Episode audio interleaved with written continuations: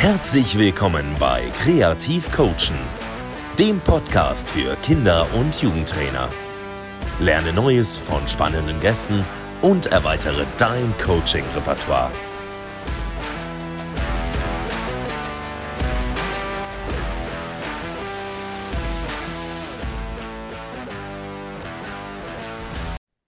So, moin zu einer neuen Folge. Heute spreche ich mit Renato Gligorowski und ich würde sagen, stell dich einfach einmal den Zuhörern vor. Ja, guten Morgen. Danke für die Einladung. Freut mich sehr. Ein sehr schönes Thema mit Kreativ Coachen, was du da gewählt hast. Und äh, ich bin sehr glücklich, dass ich Teil von deinem Podcast da sein darf. Danke vielmals. Äh, ja, also ich möchte nicht allzu lang über mich reden. Die, die sich vielleicht mehr informieren möchten, die finden ganz sicher Informationen über mich auf meiner Website footballeering.at oder halt auch auf LinkedIn unter meinem Namen. Ähm, ja, vielleicht in groben Zügen. Äh, ich bin in Wien geboren, äh, komme ursprünglich aus einem Balkanstaat, aus Mazedonien. Und irgendwie, wenn ich mich so beschreiben würde, ich verbinde so die äh, klassisch Balkan- oder südländischen Tugenden des Spielerischen, des Technischen, ähm, des Rhythmischen, Musikalischen mit den äh, sehr strukturierten, äh, mathematischen und äh, organisierten, eher emotionsloseren Teil, sage ich jetzt mal, des deutsch-österreichischen Themas.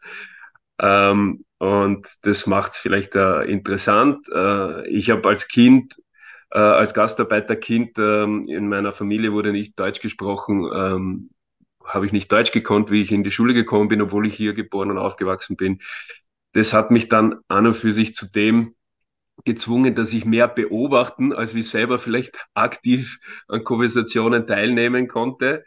Und jetzt, äh, ja, 40 Jahre später, äh, denke ich, war das eine sehr gute Vorbereitung auf das, was ich eigentlich dann für, mein, für meinen Lebensweg, für meinen Arbeitsweg entschieden habe zu wählen, nämlich das Coaching, das Beobachten von anderen Leuten, das Beobachten, äh, wie Bewegungen, wie Verhalten äh, generell sich abspielt. Und äh, das sind dann halt auch die Themen, die mich generell immer schon angetrieben haben und interessiert haben. Also ich habe äh, dann ähm, Fußball natürlich als eine der der Wege oder Schlüssel gefunden, um in die Gesellschaft hineinzukommen, ähm, wurde schnell aufgenommen, akzeptiert und dann später natürlich auch mit der sprachlichen äh, Qualität dann ganz einfach, wenn man hier durch das Schulsystem durchkommt, dann äh, wurde ich sehr, sehr gut aufgenommen, ähm, habe auch irgendwie immer das Interesse gehabt, mehr zu verstehen, äh, wieso Dinge so sind, wie sie sind. Ähm, habe mich deswegen auch entschieden, äh, sehr früh in die Trainerausbildung zu gehen, also schon mit 16 Jahren, ähm, weil ich in einem kleinen Ort aufgewachsen bin, meine Trainer sehr bemüht waren, aber doch inhaltlich vielleicht wenig Input geben konnten. Und das hat mich dann immer schon sehr interessiert, dass muss es dahinter den Kulissen noch mehr Sachen geben. Und das hat mich sehr früh angetrieben, äh, die Trainerausbildung zu machen. Ähm, ich war dann der Jüngste, der in Österreich die UEFA-Lizenz damals schon gemacht hat mit 25 Jahren. Äh, mich hat aber auch immer dann die profunde wissenschaftliche Arbeit interessiert, also nicht nur Meinungen, sondern auch wirklich Fakten von Meinungen zu unterscheiden. Ähm, ich habe eine, eine zweite Liebe in meinem Herzen, das ist immer das Wasser gewesen und es war für mich klar, dass ich etwas mit dem Bereich Wasser und Bauen studiere, habe ich Bauingenieurwesen im Wasserbau studiert und da trifft sich dann irgendwo übers Coaching und übers Bauingenieurwesen dann dieses Analytische mit den menschlich Führenden. Und dann habe ich noch zusätzlich äh, auf der Technischen Universität Wien äh, Wirtschaftsingenieurwesen studiert mit dem Schwerpunkt äh, Personalmanagement und Leadership, weil sich da irgendwie dann beide Welten dann treffen. Also wie entwickelt man nicht nur Bauten, sondern wie entwickelt man eigentlich Menschen? Und das ist auch das, wie ich meinen Zugang zum Fußball und zum Coaching generell halte. Das eine ist eben das, wie geht man mit Menschen um? Wie lernen Menschen? Wie entwickeln sich Menschen? Denn das ist ja die Grundlage eines Fußballers, ist natürlich eine Person. Und das andere ist dann natürlich, äh, die Daten zu sammeln und zu analysieren aus der Sportart in dem Fall, aus der äh, Entwicklungswissenschaft, aus äh, Statistiken, um richtige Schlüsse zu ziehen und das wieder rückwirkend auf Methodiken umzubauen, die wir beim Training dann sozusagen genau diese Fähigkeiten entwickeln, die wir dann später brauchen. Vielleicht als Kurzabriss. Ich hoffe, es war nicht zu lange. Und jetzt bist du ja als äh, Co-U-Nationaltrainer auch in Österreich tätig und das vor allem jetzt, so wie ich es gesehen habe, auf dem Großfeld, also bei transfermarkt.de hatte ich gesehen U19 und U15, stimmt das? Ja, also transfermarkt.de ist nicht mit allen Dingen so, ähm, so präzise und genau. Äh, Zurzeit, also die letzten vier Jahre, bin ich äh, in den, bei den Nachwuchsnationalteams äh, vom österreichischen Fußballverband. Äh, wir machen das immer so, dass wir mit der U15 eigentlich beginnen, also mit der Sichtung und mit der Vorbereitung dieses Nationalteams und dann eigentlich bis zur U20, also die vier, viereinhalb Jahre, die Mannschaften äh, mitnehmen. Das heißt, den 2004er Jahrgang, das war der Jahrgang, den wir vorher hatten und jetzt bin ich beim 2008er Jahrgang. Das ist im Moment eine U16 und wird dann im Sommer eine U17, danach eine U18. Also das ist an und für sich so das Prozedere beim österreichischen Fußballverband, dass wir den Jahrgang dann durchführen bis, bis zur sozusagen dann Anschlussmannschaft, das wäre dann die U21. Äh, ansonsten eben schon mehrere Stationen in der Bundesliga äh, gehabt als, als äh, im Trainerteam, als Co-Trainer oder Spielanalyst beim SK in St. Pölten, bei Austria Wien und beim SV Mattersburg. Und äh, meine letzte Station war hier in Innsbruck, wo ich jetzt auch wohne beim, beim FC Wacker Innsbruck als äh, Nachwuchsleiter.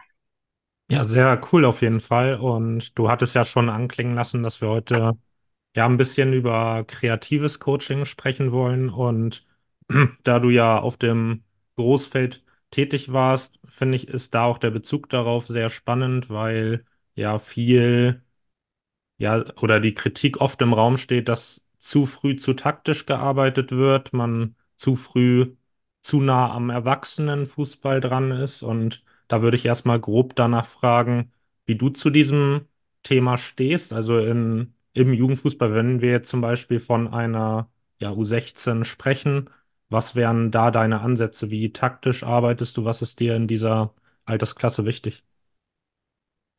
Ähm, also das Statement mit dem, dass wir dass wir unsere Nachwuchsspieler schon zu früh wie Erwachsene trainieren, das kann ich definitiv unterschreiben. Ähm, sehe das auch genau in dem gleichen Licht. Ähm, ich denke, dass, dass das auch für viele Trainer einfach auch schwer ist, da zu, zu unterscheiden, weil wir natürlich im Fernsehen äh, nur die Erwachsenen zu sehen bekommen in der Regel. Ähm, wenn wir dann aber mit, äh, mit jungen äh, Menschen zu tun haben, die gewisse Fähigkeiten erst erlernen müssen, dann ist das ja genauso, ähm, wie wenn man an die Schule denkt, ja auch nicht so, dass wir, dass wir in der Schule äh, unsere Schüler genauso behandeln, wie, wie wir dann die Erwachsenen im Berufsleben behandeln. Das heißt, Dinge sind schon heruntergebrochen und nach einer gewissen Methodik, und das ist das Zauberwort ganz einfach, äh, dass man methodisch an Sachen herangeht. Wie bringt man jemandem etwas bei, schrittweise, von dem man dann weiß, wie das im Endeffekt dann in der Endausbaustufe ausschauen soll. Als Beispiel, äh, nur weil einer sehr gut Deutsch redet, heißt das nicht, dass das ein sehr guter Deutschlehrer wäre. Äh, ganz im Gegenteil, die meisten tun sich ja schwer, ihren eigenen Kindern dann die deutsche Sprache beizubringen, darum ist es ja auch in der Schule. Das heißt, äh, da fehlt uns eben genau dieser methodische, didaktische, pädagogische Schritt. Und das ist ganz einfach auch, wenn wir eben über das Coachen sprechen, dann eigentlich das Handwerkzeug und das Wichtige für einen Trainer, dass er in diesem Bereich sich etwas überlegt und dass er sich vorbereitet, wie er eigentlich schrittweise seinen Spielern, seinen Spielerinnen je nach Entwicklungsstand dann die einzelnen Teile beibringt, ja, die Fähigkeiten beibringt, die sie dann später brauchen. Und da gibt's unterschiedliche Modelle. Und vielleicht können wir auch so einsteigen, dass äh, Modelltheorie oder das Modellierungsproblem, das muss man sich einfach einmal vielleicht kurz vor Augen führen. Wenn ich zum Beispiel äh, jemanden beibringen will, wie die Vorrangregel im Autoverkehr funktionieren, dann reichen vielleicht zwei kleine Steinchen, äh, um den Recht, die Rechtsvorrangregel zu erklären. Ja? Also das Steinchen von rechts hat gegenüber dem Steinchen von links Vorrang. Und das ist alles verständlich und das Bild ist da und es ist sehr leicht zum Abspeichern. Wenn ich aber, um beim Auto zu bleiben, jemandem erklären will, wie der Motor funktioniert, dann brauche ich wieder ein anderes Modell. Und das ist ein ganz wichtiger Punkt, auch im Training, dass wir natürlich unterschiedliche Werkzeuge haben, wie wir, wie wir Ideen, wie wir Prinzipien, wie wir gewisse äh, Fähigkeiten unseren Spielern beibringen wollen. Und da gibt es dann zum Beispiel im Training gibt es Impulstrainingsmodelle, gibt es ein Spielausschnittstraining, gibt es hinführende Trainings äh, oder es gibt halt auch wettspielnahe Trainings. Also das sind so die Werkzeuge, um die sich ein, ein Fußballtrainer generell natürlich kümmern muss. Und dann darf man nicht vergessen, dass wir als Menschen ja an und für sich von unserem Milieu geprägt werden. Also als Kinder kommen wir äh, in den Genuss, dass wir Sachen lernen, äh, weil sich unser Gehirn entwickelt, weil unser Gehirn die beste Mustererkennungsmaschine im Universum ist. Das heißt, wir vergleichen Bewegungen, wir vergleichen Dinge, die um uns herum passieren, mit unseren Sinnen und versuchen daraus etwas, äh, ein Muster zu erkennen und dieses Muster dann zu vermeiden oder zu reproduzieren. Und deswegen ist es auch sehr wichtig, dass man sich überlegt, baue ich in mein Training genug Elemente ein, wo die Spieler Entscheidungen treffen müssen. Das ist der eine Part, also auch das Trainieren von Entscheidungen, dass sie eben die ganze Spielkompetenz entwickeln vom Wahrnehmen der Situation über das Verstehen der Situation bis hin zum Entscheidungen treffen und dann auch das Thema Ausführen oder Ausführungstraining. Ich glaube, diese Diskussion ist ja auch sehr oft sehr hitzig geführt, dass manche Trainings äh, auf der Entscheidungsebene nicht, nicht sehr ansprechend sind, aber einfach nur stupide Reproduktionen sind und Wiederholungstraining sind. Aber auch diese Thematik, weil es ja um physische, um Bewegungen sich handelt beim Fußball, dass man die versucht auch natürlich so oft wie möglich nachzustellen, damit auch die Ausführung der Bewegung in einem wachsenden Körper, was Kinder ja auch noch haben, dass die auch entsprechend dann präzise und genau und reproduzierbar stabil wird. Also das wären so meine, meine Inputs vielleicht in, dieser, in diesem Bereich. Also die wirklichen äh, Werkzeuge für, wie bringe ich ein Kind ähm, dazu, ein gewisses Muster zu erkennen und dafür habe ich halt gewisse Werkzeuge.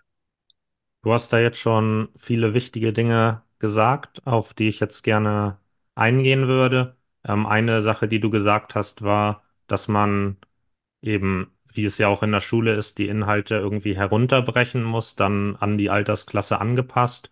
Jetzt bist du ja gerade, wie du gesagt hast, in der U16 tätig. Nehmen wir die mal als Beispiel. Was wären da denn für dich die ja relevanten Inhalte, wenn du sagst, man sollte das trainieren, was dann für die Altersklasse gerade wichtig ist? Ja, da ist vielleicht, äh, wenn du, wenn du speziell auf das Nationalteam ansprichst, ist irgendwie ein bisschen ein Ausreißer, sage ich jetzt einmal, vielleicht von der, von der Situation, weil wir äh, kaum oder sehr wenig Zeit miteinander verbringen und weil natürlich es äußerst ergebnisorientiert ist, weil man in einer Zusammenkunft vielleicht ein, zwei, maximal drei Trainings zur Verfügung hat und dann schon, schon äh, ein Spiel liefert gegen, gegen äh, ein anderes Nationalteam wo natürlich sehr viel Aufwand ist, mit Reisen verbunden, mit sehr viel Prestige verbunden und da natürlich das Ergebnis leider immer im Vordergrund steht. Ähm, zumindest nach außen hin. Natürlich haben wir für uns im, im Trainerteam die Entwicklung einer Spielidee und eines Spielkonzeptes und auch einer äh, gesamtmannschaftlichen Verhaltensstrategie äh, äh, im Vordergrund. Äh, und deswegen ist es äußerst taktisch. Also das Nationalteam ist ein äußerst taktisches äh, Thema.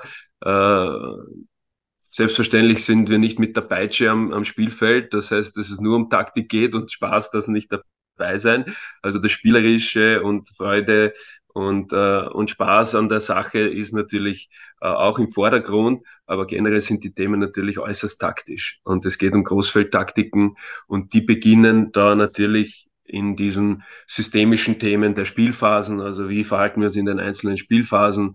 Und das wird dann im Detail dann natürlich pro Spielphase dann auch äh, für einzelne Spielsituationen, für die Spielposition am Spielfeld, äh, dann natürlich sehr genau äh, durchgespielt. Also da ist vielleicht das Nationalteam nicht, nicht der beste, der der beste Beispielgeber für, wie man eigentlich die Fähigkeiten entwickelt, die äh, man in diesem Alter haben sollte. Und da bin ich vielleicht eh schon beim Stichwort, also Fähigkeiten. Äh, wir nennen sie halt im Fußball dann immer speziell, der eine kann dribbeln, der andere hat ein super Ballgefühl und, und der kann gut schießen. Äh, wenn ich es jetzt aber ein bisschen runterbreche auf eine, auf eine eher allgemeinere und vielleicht wissenschaftlichere Ebene, dann stehen dahinter ja wirklich Fähigkeiten, wie zum Beispiel Rhythmisierungsfähigkeit, Gleichgewichtsfähigkeit, ähm, die Reaktionsfähigkeit, Orientierungsfähigkeit, also Fähigkeiten. Wir nennen es dann im Fußball natürlich, der hat äh, eine super Übersicht, aber in Wahrheit ist das eine Fähigkeit des, äh, des Menschen, sich zu orientieren, äh, Dinge wahrzunehmen und auch sehr gut zu verstehen. Äh, das, was wir Ballgefühl oder Balltechnik nennen, das ist eigentlich eine Differenzierungsfähigkeit, also die Fähigkeit des Körpers, gerade beim ersten Kontakt äh, diese Geschwindigkeit, die Kraft, den Impuls des Balles so zu lenken, dass er dann genau in diese Richtung geht oder, oder zum Stillstand kommt, wie man sich halt vorstellt, wie es halt der Situation gerade ideal passen würde. Und diese Fähigkeiten sich speziell anzuschauen, das macht es eher im Nachwuchsfußball meiner Meinung nach wichtig. Also das sind wirklich die individuellen Fähigkeiten, die man entwickeln kann. Und die kann man auch auf unterschiedliche Weise entwickeln. Es muss nicht immer ein reines klassisches Fußballtraining oder ein kleiner äh, äh, ein, ein klassischer Technikdrill sein, sondern da gibt es eben auch Fähigkeiten, vor allem jetzt ist Winter, wenn man in die Halle gehen kann, da gibt's wunderschöne Geräte und, und Spiele, die man machen kann. Äh, man kann auch sehr viel vielleicht in der Halle ohne Schuhe machen, damit man wieder bloßfüßig äh, oder in Socken äh, mit rutschfesten Socken äh, agiert, um einfach diese Fähigkeiten äh, speziell anzureizen und Impulse zu geben, damit die sich ganz einfach besser entwickeln. Also wenn ich an Gleichgewicht denke, balancieren an unterschiedlichen äh, Geräten, am, am äh, am Schwebebalken oder, oder auf der Langbank auf der umgedrehten, äh, dazu Bewegungen durchführen, Rhythmisierungsfähigkeit, eine, eine oftmals, oftmals äh, sehr stark hintangehaltene Fähigkeit, die absolut wichtig, wichtig wird bei komplexen äh, Anwendungen wie, wie beim Wolle, wie beim äh, Kopfball, äh, also fremdgeführte Rhythmen. Der Ball kommt in einer gewissen Höhe, in einem gewissen Speed daher und seine sehr komplexe Bewegung dann anpassen zu können an diesen fremdgeführten Rhythmus, das ist schon äh, extrem schwierige äh, Geschichte und äh, ja, ist natürlich soziokulturell auch irgendwo bedingt. Wenn ich dann denke, das wird auch oft angesprochen, gerade die Südländer, die sind ja alle dann auch beim Tanzen gut oder rhythmisch gut oder die haben Elemente beim Aufwärmen drin, dass die Brasilianer irgendwie dazu klatschen oder singen oder sonst irgendwas. Und das spiegelt einfach auch nur wieder, wie sehr diese Fähigkeit in diesen, in diesen Regionen halt ganz einfach auch schon soziokulturell viel mehr Inputs bekommt man kann natürlich nicht jeden zum Tanzen da verdonnern, aber man kann schon rhythmisch sehr viel, äh, sehr viel machen und vor allem, je jünger die, die Spieler noch sind, umso, umso mehr sind sie auch für das noch empfänglich und, und umso mehr kann man auch in diesen Fähigkeiten dann natürlich gezielt arbeiten. Du spielst ja jetzt auf die sieben koordinativen Fähigkeiten an, die Richtig. oder an denen du dich orientierst. Und da würde mich interessieren, das ist ja immer so die Debatte, dass man sagt, dass man gerade in den jüngeren Altersklassen äh, noch viel gar nicht so sportartspezifisch trainieren sollte. Und natürlich mit zunehmendem Alter es dann sportartspezifischer wird. Ähm, da würde mich einfach interessieren, wie du zu diesem Thema stehst, allgemeine Bewegungsschulung und wie du den Übertrag dann letztendlich auf die Zielsportart Fußball siehst. Ähm, wie, wie vorhin, kann man nur in die gleiche Kerbe schlagen. Äh, definitiv ein Fan von polysportiven, ähm, von polysportiver Ausbildung in dem Bereich bis, bis 12 auf jeden Fall. Äh, individuell auch auf jeden Fall bis 13, 14 vielleicht für, für Spätentwickler. Ähm, ganz ein wichtiger Punkt, weil sehr viele dieser Fähigkeiten in unterschiedlichen Sportarten ganz einfach anders ausgeprägt sind. Also wenn ihr an Rhythmisierungsfähigkeit denkt, dann ist Handball, Basketball, wo man ja rhythmisch sozusagen äh, den Ball mit drei Schritten maximal äh, dann wieder auftribbeln muss, äh, dazu komplexe Bewegungen ähm, machen muss, ein Gegner auch im Spiel hat, äh, dafür aber mit dem sensi sensitiveren Körperteil, also mit der Hand spielt, also da vielleicht, was die Differenzierungsfähigkeit nicht so sehr äh, ähm, ähm, gefordert ist, aber dafür Kopplung, also Oberkörper und, und Beine äh, und, und Rhythmus ganz stark gefordert wird. Also ganz, ganz wichtige äh, Themen, dass die, dass die berücksichtigt werden in der Entwicklung unserer Kinder. Äh, warum ist das so wichtig zu erwähnen? Wir versuchen irgendwie äh, dem Ei einzureden, dass es dann ein Küken wird. Ne? So kommt mir das oft vor. Äh, weil der Mensch, der hat ja die Veranlagung, diese ganzen Bewegungen zu lernen, hat er ja in sich. Das einzige Problem, was da ist und wieso wir uns so viel äh, über, überlegen müssen, ist, dass äh, die westliche Welt, sage ich jetzt vielleicht einmal ein bisschen, ein bisschen allgemein, dass sie halt ein, äh, in, in der westlichen Welt, dass das Umfeld so gebaut wurde, dass die Regelungen und äh, die Systematik des täglichen Ablaufs so ist, dass wir halt selten in die Bredouille kommen, unsere körperlichen Fähigkeiten großartig zu entwickeln. Das heißt, wir haben Straßenbahn, Bus, äh, U-Bahn, wir haben äh, Rolltreppen und Aufzüge, wir haben äh, alles asphaltiert und schön fein, sauberlich eben äh, äh, betoniert.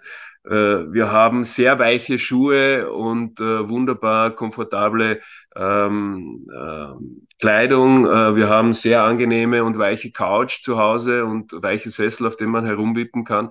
Das heißt, die Anforderungen an die Entwicklung unserer körperlichen Fähigkeiten sind ja nicht sonderlich groß. Und das ist die Problematik. Wenn der Input nicht kommt, dann kommt halt der Output nicht raus. Ja, das ist auch im Computer so. Ja, wenn ich nichts eingebe, kommt nichts raus. Ja, ich kann nicht sagen, der Computer ist so ein schneller Prozessor, wenn ich ihn nicht verwende. Und das ist halt die große Problematik der westlichen Welt. Und deswegen müssen wir Trainer uns immer mehr überlegen. Ähm, Gerade wir sind noch aus der Generation, wo wir ja wissen, wie es äh, auch in der westlichen Welt ist, wenn man, dass man unter Anführungszeichen ein bisschen analoger aufwächst. Das heißt, dass man seinen Körper eigentlich groß den Teils benutzt, um irgendwelche Erfahrungen zu sammeln und, äh, und nicht vor Langeweile da äh, zu Hause sozusagen ähm, äh, einzuschlafen. Und deswegen müssen wir diese Sachen alle nachstellen. Und äh, wenn ich an, an nicht so entwickelte Regionen schaue, äh, sei es wieder Südamerika, Afrika oder halt auch andere äh, Regionen in Europa und die, und die Lebens- und Erfahrungsgeschichte von vielen bekannten Spielern, die zeigen uns ja, dass die halt sehr natürlich aufgewachsen sind. Das heißt, diese Fähigkeiten braucht man nicht immer einen äh, Doktor der Wissenschaften als Trainer, der ihnen das beibringt, ja, sondern das Milieu prägt uns halt. Ja. Und wenn das Milieu eher eben steril, sage ich jetzt einmal, oder eben und flach und organisiert ist, dann ist der Output halt auch eher steril und flach und organisiert. Und wenn ich dann diese Spitzen erzeugen will, dann muss ich die halt speziell äh, anleiern oder ankurbeln. Und diese Sachen kann wir dafür wieder auch, wir im Westen natürlich, weil wir Halle haben, weil wir Geräte haben, weil wir Trainingsmethodik haben, weil wir gewisse äh, Trainingsutensilien verwenden können, äh, können wir natürlich speziell dann in unseren Trainings dann diese Inputs dafür besonders stark anreizen. Und das ist meiner Meinung nach der schwierige Punkt, den Trainer heutzutage, dem sie ausgesetzt sind, ja, dass sie halt sich schon sehr viel überlegen müssen und sehr viel äh, planen müssen, damit sie diese Reize überhaupt da erst setzen, damit diese Fähigkeiten entwickelt werden. Weil deine Einstiegsfrage war, wie schaut's mit Polysportivität aus? Ja, absolut, weil es notwendig ist, weil sonst viele Fähigkeiten auf der Strecke bleiben. Du hast jetzt schon den Bewegungsmangel in der westlichen Gesellschaft, so hast du es allgemein formuliert, ähm, angesprochen. Und dass wir dann als Vereinstrainer quasi ja den Mangel irgendwo ausgleichen, kompensieren müssen. Und da ist es ja so, dass wir im Vereinsalltag, wenn wir jetzt mal auf Breitensportebene denken, weil das viele Hörer betreffen wird, ähm, so dass man ja in der Regel zwei bis, wenn es gut läuft, dreimal 90 Minuten trainiert. Und das ist natürlich eine begrenzte Zeit. Also mein Hm. einer Gedanke dabei ist natürlich, dass man hatte ich mich auch mit dem Athletiktrainer von Holstein Kiel drüber unterhalten, dass er meinte, dass die Aufgabe dann so im Athletiktraining in der Jugend für ihn auch wäre, ja, viel einfach für das Thema zu begeistern, damit die Jugendspieler auch in ihrer Freizeit noch zusätzlich was eigeninitiativ tun, weil sie Spaß an dem Thema haben und Interesse dafür entwickeln. Ähm, siehst du das dann auch als besondere Aufgabe in ja, Hinblick auf das Polysportive an oder würdest du sagen, Vereinstrainer sollten sich vor allem erstmal auf das konzentrieren, was dann im Vereinsalltag vor Ort stattfindet? Äh, nein, definitiv. Also das, äh, es geht ja bei Kindern ja generell um Erziehung und das, was äh, der Kollege da meint, ist ja genau das. Man kann sie ja natürlich auch äh, erziehen zu einem gewissen Verhalten. Es ist äh, ähm, definitiv äh, ein ganz wichtiger Punkt, die Zeiten, die Zeiten zu erhöhen. Ist auch wissenschaftlich nachgewiesen, dass natürlich die Zeiten, mit denen du, äh, in denen du mit gewissen Thematiken konfrontiert bist, dass die natürlich aus dir etwas machen. Und äh, wenn mich nur zwei oder dreimal, aber auch selbst wenn ich viermal die Woche oder, oder einmal pro Tag, also fünfmal die Woche äh, Training habe, Fußballtraining habe, äh, dann ist das noch gar nichts im Vergleich zu der Bewegungserfahrung, die äh, immer klischeehaft klingen, aber die ein afrikanisches Kind am Tag hat. Am Tag, ja, was halt nicht stundenlang in der Schule sitzt und dann mit der Straßenbahn oder was äh, nach Hause fährt ähm, und dann zu Hause eben auch auf einem auf Schreibtisch oder auf der Couch äh, sitzt und dann, wenn es vom Training heimkommt, vielleicht auch noch Netflix oder, oder halt der Zone oder so irgendetwas schaut. Ja. Also die Bewegungserfahrung, die wir eigentlich von Natur aus machen würden täglich, die sind ja ein Vielfaches von dem. Äh, also was wir in einem Training nachstellen können. Wir können nur die Reize überladen. Das ist das. Und wir können eben äh, versuchen einzuwirken, mit Vorbild vorauszugehen und einzuwirken und zu motivieren und auch zu inspirieren, was eigentlich diese dieses Training oder dieses Verhalten mit einem macht. Und das ist das Spannende für mich bei Kindern ähm, oder bei jungen Erwachsenen, weil dort die Veränderung, die Plastizität noch so extrem groß ist. Also wenn man es schafft, dass in einem zusammenhängenden, aber doch kurzen Zeitraum über drei, vier Wochen, äh, über vielleicht äh, sechs Wochen durchzuziehen und jemanden zu inspirieren, etwas zu machen, dann sieht man ja die Fortschritte relativ schnell. Und das ist dieser Rückkopplungseffekt, den unsere Kinder dann auch brauchen. Äh, dafür ist es aber wichtig, äh, weil das ganz einfach aus der Gehirnforschung kommt, dass man eine Zeit lang eben richtig methodisch bei einem Thema bleiben kann, weil sonst geht dann nichts weiter. Wenn ich wieder ein Beispiel nehmen darf, wenn man wenn man äh, jedes Jahr in der Schule eine andere Sprache lernen würde, dann würde im Endeffekt nach, nach zwölf Jahren Schule wahrscheinlich keine einzige rauskommen. Ja? Man würde irgendwie verstehen, dass es unterschiedliche Sprachen gibt, aber man würde keine wirklich gut können. Das heißt, die Länge und, und auch die, mit der methodische Aufbau, wie, wie man in einem Thema weiterkommt, das ist halt ein ganz wichtiger Punkt. Wenn ich dann denke, wenn Kinder in der Volksschule äh, das Plusrechnen lernen, die Art und Weise, wie das Addieren funktioniert, ist ja in fünf Minuten erklärt. Aber wie oft die das machen müssen, ganz simpel in einem kleinen Zahlenraum und dann erst geht's zum Minusrechnen.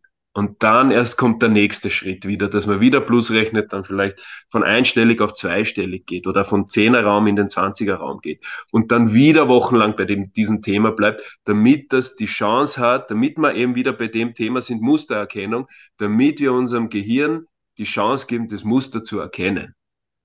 Also das ist ein ganz wichtiger Punkt. Äh, dann, dann greift man auch, äh, umgekehrt gesagt, man greift ja auch nicht wollend vielleicht in, die, in den Alltag eines, eines Kindes ein. Also hier ist wieder die Person des Trainers gefragt, zu inspirieren, um vorauszugehen, äh, weil umgekehrt mit sehr destruktiv, ja, das wirst du nie lernen, ja, und das kannst du nicht und so weiter, das wirkt natürlich auch in den anderen Alltag eines, eines Kindes und eines Menschen hinein. Äh, und äh, von dem her ist es absolut wichtig, ähm, die Kinder zu, zu inspirieren, dass sie mehr Zeit mit ihrem Körper verbringen, mehr Zeit außerhalb von, digital, von der digitalen Welt. Und da gibt es schon noch sehr viele Möglichkeiten heutzutage, sie zu inspirieren, dass sie gewisse ähm, Themen, Themen beachten. Körperlich, balltechnisch ähm, gibt sehr viele Möglichkeiten.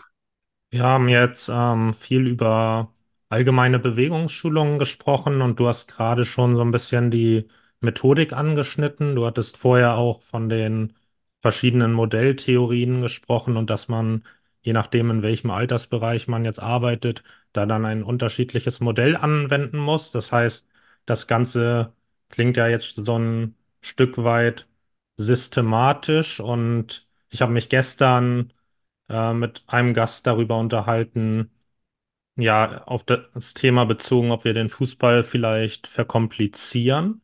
Und unser Mhm. Thema ist ja jetzt kreatives Coachen und da würde mich jetzt interessieren, ähm, ja, wie du zu diesem Thema stehst, weil er hatte jetzt gesagt, dass es viel darum geht, simpel zu trainieren.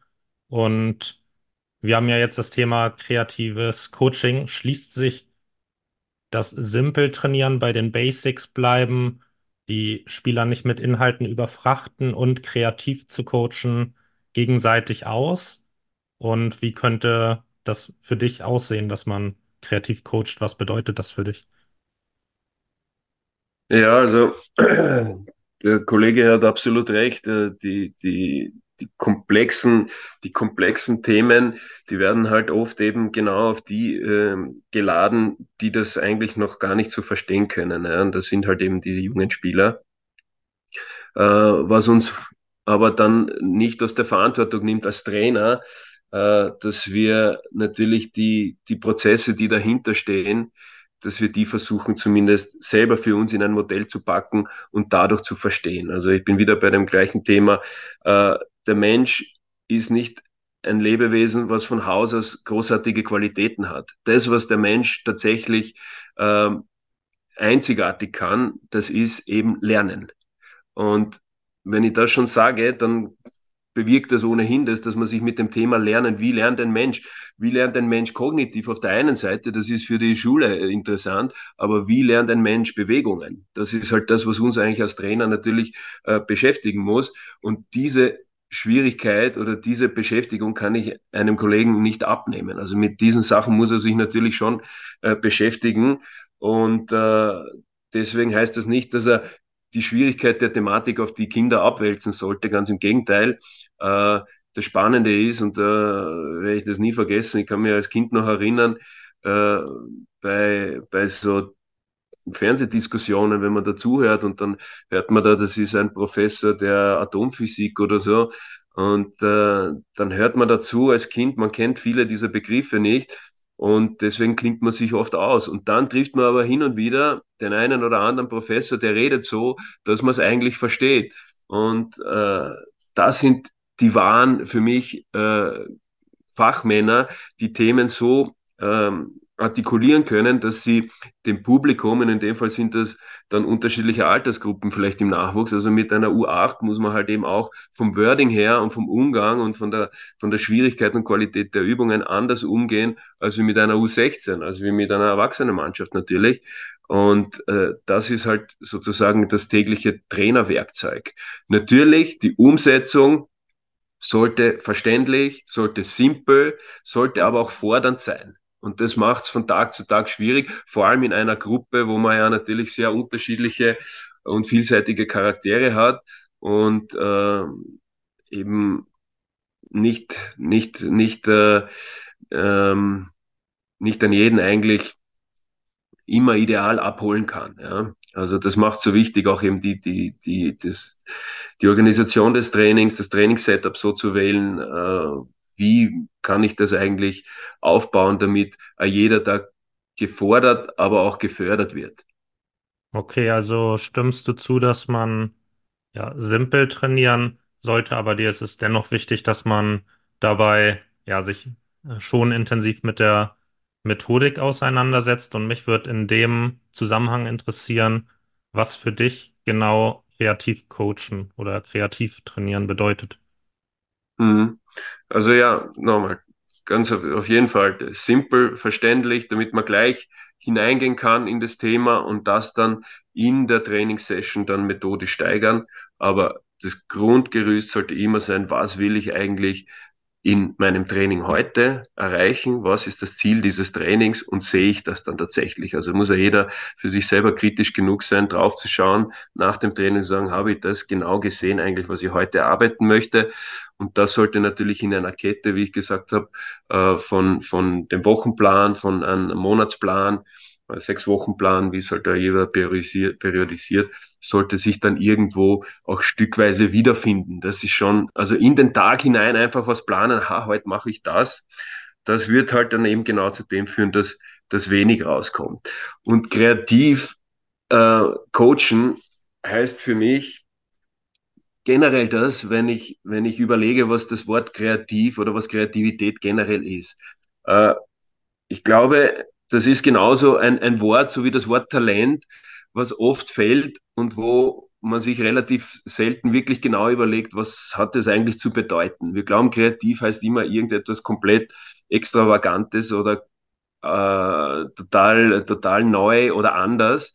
Äh, das Thema ist, Kreativität beziehen wir immer auf Dinge, die es eigentlich schon gibt. Also wenn ich wieder ein Beispiel geben kann, um das zu illustrieren. Wenn wir es äh, nehmen, wenn wir hernehmen das Alphabet und wenn wir dann hernehmen ähm, die einzelnen Handschriften und dann äh, jeder kennt das Alphabet A bis Z und da sage ich, schreibe das einmal kreativer irgendwie hin. Ja? Äh, das Wichtige ist, um zu erkennen, dass es eine, ein kreatives A ist zum Beispiel oder ein kreatives B, ist, dass ich diesen Buchstaben noch erkennen kann, weil sonst ist es für mich nichts Kreatives, äh, weil ich ja gar nicht weiß, wo ich es einordnen kann. Ja, und jetzt sind wir wieder bei diesen Mustern. Das heißt, Kreativität heißt nicht, dass ich äh, komplett etwas upside down mache, sondern dass ich ja Bekanntes, und darum geht's ja wieder auch, jetzt schließt sich da irgendwo der Kreis, um dieses Planen, um dieses Vorbereiten des Trainers, um das Nehmen aus anderen Sportarten, anderen Wissenschaften. Wie kann ich ein Thema angehen, aber das Thema muss trotzdem noch das Thema bleiben. Also ich kann kein A hernehmen und ein X machen. Das wird dann keiner als ein A mehr erkennen. Und dann nehme ich dieses auch schon wieder falsch. Also diese mehr möchte ich schon ab äh, irgendwie da, da sozusagen killen, äh, indem man äh, kreativ einfach immer irgendetwas macht und dann sagt, ja, ich bin kreativ, weil ich mache Dinge immer irgendwie anders. Etwas anders und was übernehmen, aber zielgerichtet und trotzdem erkennbar und das sozusagen in einem, in so einem in so einem Fuzzy-Raum Raum hinein, in so eine, in so eine Graumatrix von etwas, was trotzdem hineinpasst, aber was zur Bewegungserfahrung oder zur kognitiven Erfahrung, aber in diesem speziellen Feld beiträgt. Ja, finde ich einen. Ich hoffe, es war irgendwo verständlich. Ja, meine ja auf jeden Fall finde ich einen sehr wichtigen Aspekt, dass du sagst, dass es gar nicht immer was ja komplett Neues sein muss und es im Grunde darum geht, Bekanntes ab, ja, vielleicht abzuwandeln. Und ich finde das gerade im, naja, oder wenn man mit Menschen arbeitet, ja sehr entscheidend, weil kein Mensch ist gleich. Mit jedem Spieler musst du irgendwie, auch wenn es nur geringfügig ist, irgendwo auf eine Art und Weise anders umgehen. Und dass du dann eben dazu in der Lage bist, als Trainer mit ja, Bekanntem zu arbeiten, aber das dann irgendwie auf, ja, mit deiner Note als Trainer auf deine Art und Weise so anzupassen, dass das dann für den Spieler, für die Mannschaft passt. Also das wäre vielleicht dann auch nochmal ja, gerade die Erklärung, warum das im Fußball oder wenn man mit Menschen arbeitet, so relevant ist. Definitiv, definitiv.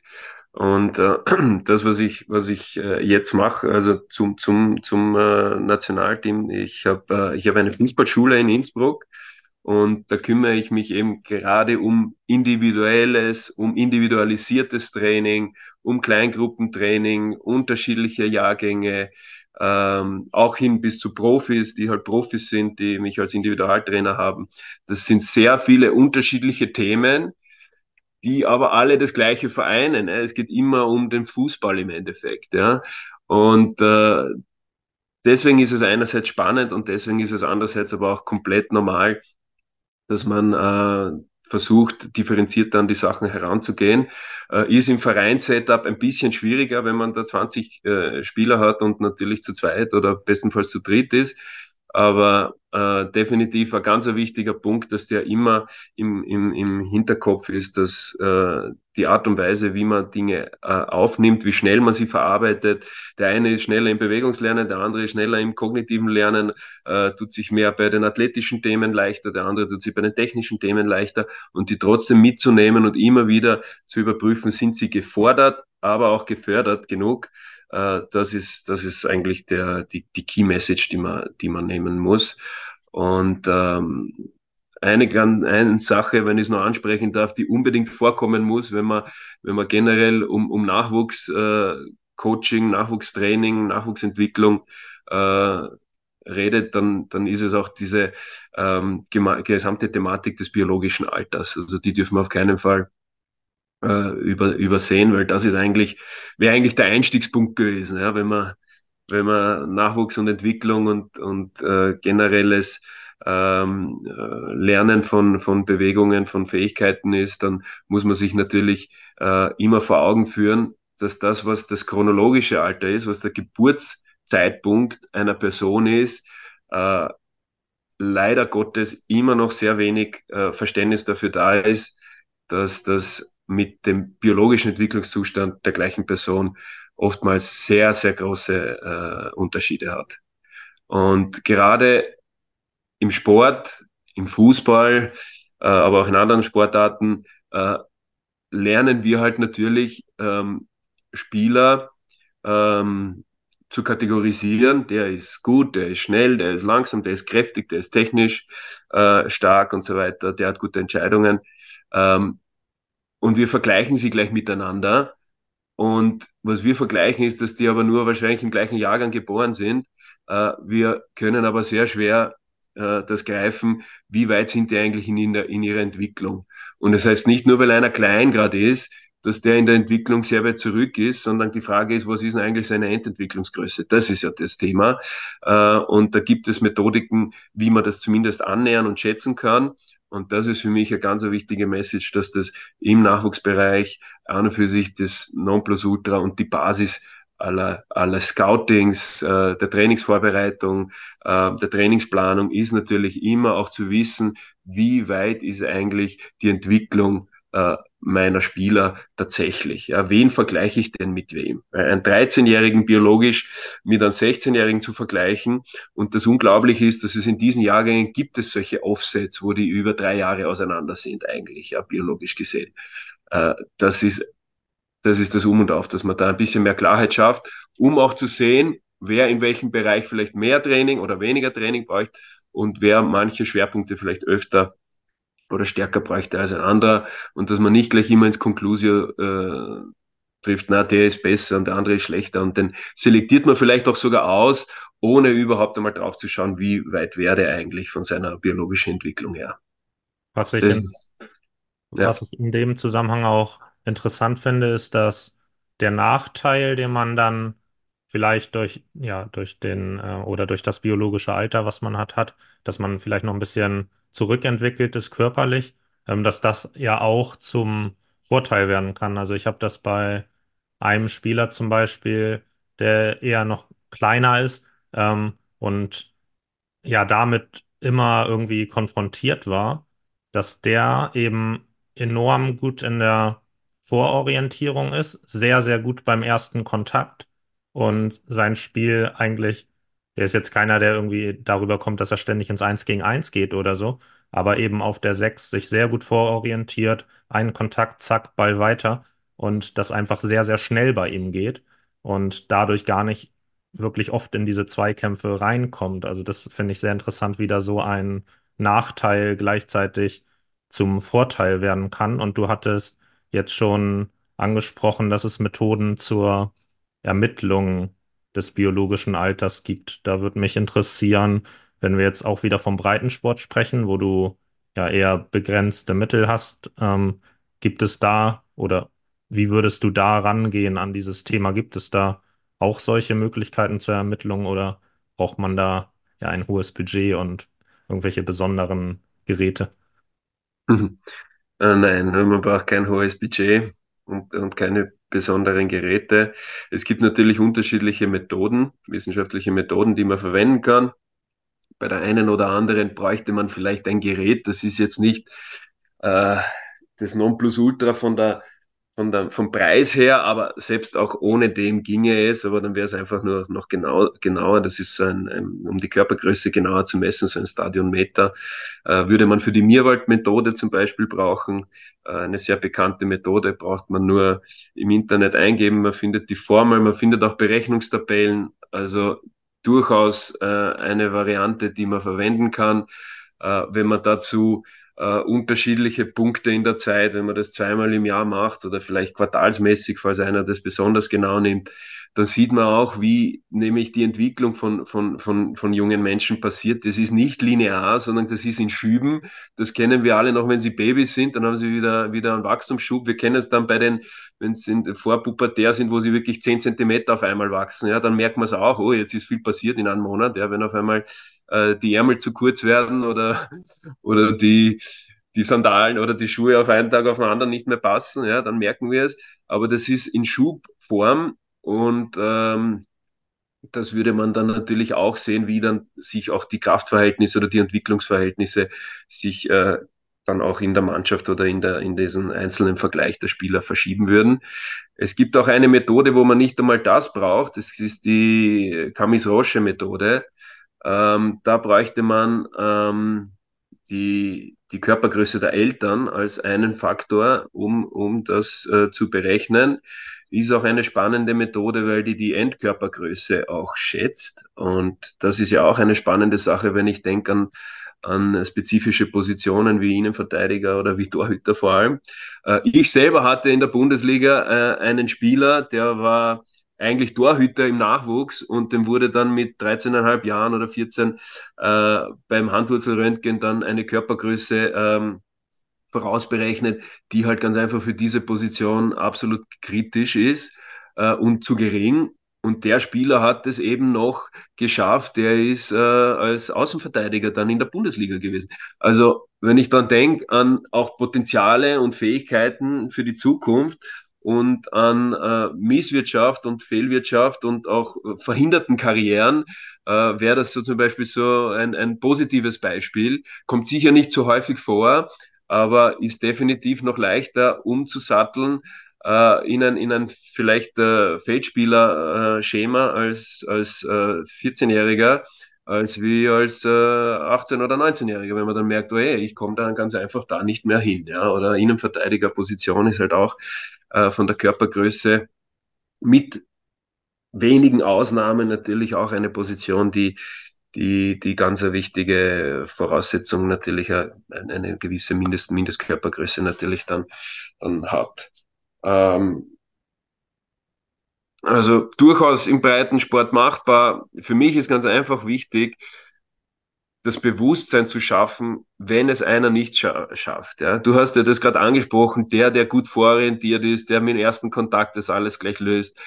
Das ist natürlich, das sind halt die kleinen Messis, die dann als Erwachsene natürlich ganz toll sind. Und es gibt Studien und die Spieler im letzten Quartal, die im letzten Quartal geboren sind, sind Return on Investment die teuersten Spieler. Und das hat ja einen Grund, weil wenn einer im Jänner geboren ist und der andere ist im Dezember geboren, dann ist er schon rein chronologisch einmal um ein Jahr jünger. Und also wenn die den gleichen Entwicklungsstand, sagen wir, die sind beide gleich entwickelt, dann ist er um ein Jahr jünger, ja, im gleichen Jahrgang. Jetzt heißt dann, dann das noch so, dass der im Jänner aber eh schon vielleicht früh entwickelt, weil den sein Wachstumsschub fängt eben schon im Jänner an und dann schiebt er sozusagen gleich einmal einen Schub nach vor und ist ein Jahr dann gleich einmal älter rein biologisch. Dann sind schon zwei Jahre. Und wenn der im Dezember, vielleicht nicht im Dezember, sondern vielleicht auch noch später ist, dann haben wir diese drei Jahre Unterschied im gleichen Jahrgang. Und die Gefahr ist halt, dass der im Dezember dann nicht im nächsten Kader drinnen ist. Das ist die große Gefahr. Und das, was wir dauernd uns anschauen, und das muss man auch nochmal sehr plakativ sagen, das sind Momentaufnahmen wir, wenn wir Sprinttests machen, wenn wir Techniktests machen, wenn wir Spiele spielen, wenn der aufs Tor schießt, dann ist das das, was der Junge oder das Mädchen gerade jetzt drauf hat. Das, wofür wir aber da sind als Trainer im Nachwuchs, ist abzuschätzen, was für Potenzial steckt in dem und wie entwickle ich diese. Das ist ja unser tägliches Training, unsere tägliche Frage, wie kommt der weiter? Und das ist ohnehin sehr schwer. Den heiligen Gral dazu gibt es nicht. Ich kann nicht testen mit einem Gerät, wie kann ich wie, wie, wie gut kann der rhythmisch werden? Ja? Wie gut kann der vom Ballgefühl werden? Das lässt sich nicht testen. Ich kann nur daran arbeiten. Und jetzt wir wieder bei dem, weil du gesagt hast, der Sechser, der vororientiert ist und so. Das Milieu prägt uns. Das ist immer so. Wir sind eben Mustererkenner. Ja? Alles, was um uns herum passiert, äh, das prägt uns. Ja? Wenn wir zwei in China aufgewachsen äh, wären, dann würden wir super Chinesisch können und würden nicht Deutsch können, höchstwahrscheinlich.